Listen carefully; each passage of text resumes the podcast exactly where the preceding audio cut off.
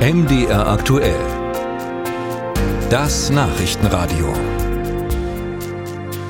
Für die Ampelregierung in Berlin hat 2024 holprig begonnen, denn ihr war es nicht gelungen, pünktlich zum Start des neuen Jahres einen gültigen Haushalt aufzustellen. Weil das Bundesverfassungsgericht den Etat teilweise als verfassungswidrig erklärt hat, musste sich die Ampel nochmal hinsetzen und einen neuen Entwurf skizzieren. Das ist nun passiert. Der Haushaltsausschuss hat alle Posten neu bewertet und nun grünes Licht gegeben.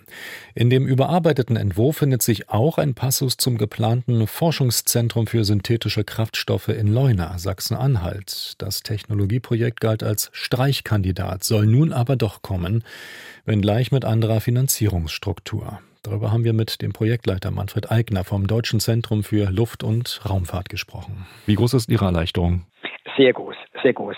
Wir haben vier, ja, ich sogar persönlich viereinhalb Jahre für dieses Projekt gearbeitet, viele Abstimmungen gemacht, viele Vorbereitungen, viel geplant, auch Basic Engineering durchgeführt, ähm, auch in Leuna äh, tatsächlich einiges erzählt und äh, abgestimmt. Und äh, diese Arbeit wäre komplett verloren gewesen, wenn mhm. das Projekt gestorben wäre. Das wäre sehr schade für das Klima gewesen, für Leuna, für das DLR und auch für mich persönlich. Gleichwohl wird es eine ganz neue Finanzierungsbasis jetzt geben. Also ursprünglich, wir reden ja über ein Millionenprojekt, sind 120 Millionen in diesem Jahr vorgesehen gewesen. Nun wird es erstmal nur 30 Millionen geben. In den nächsten Jahren sollen dann weitere Gelder fließen. Wie gut können Sie damit leben? Ähm, ja, angesichts der, der Randbedingungen geht ja nicht nur unserem Projekt äh, schlecht, sondern es sind ja viele Dinge ähm, tatsächlich zurückgestellt worden oder gekürzt worden, kann ich sehr gut damit leben. Denn mit den 30 Millionen, die jetzt vorgesehen sind, können wir das Engineering vorwärts treiben, können wir die behördlichen Genehmigungen einholen für die Bauten, die wir da errichten müssen und wollen. Äh, wir können auch mit den Technologiegebern verhandeln und Bestellungen vorbereiten. Was wir nicht können, wir können die großen Komponenten nicht bestellen. Das heißt, wir werden etwas Zeit verlieren. Wir verlieren vielleicht ein Jahr auf die ursprüngliche Planung.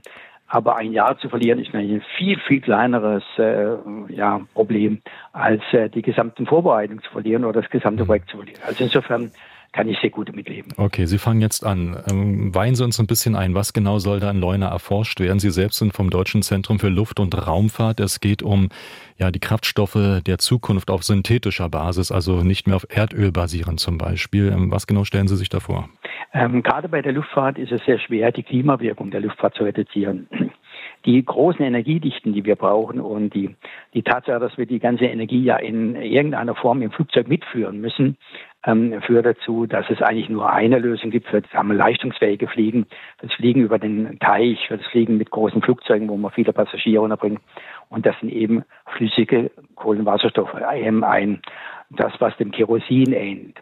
Das ist die einzige ähm, Energiequelle, die wir nutzen können und die müssen wir eben nun nachhaltig machen, sprich CO2-neutral.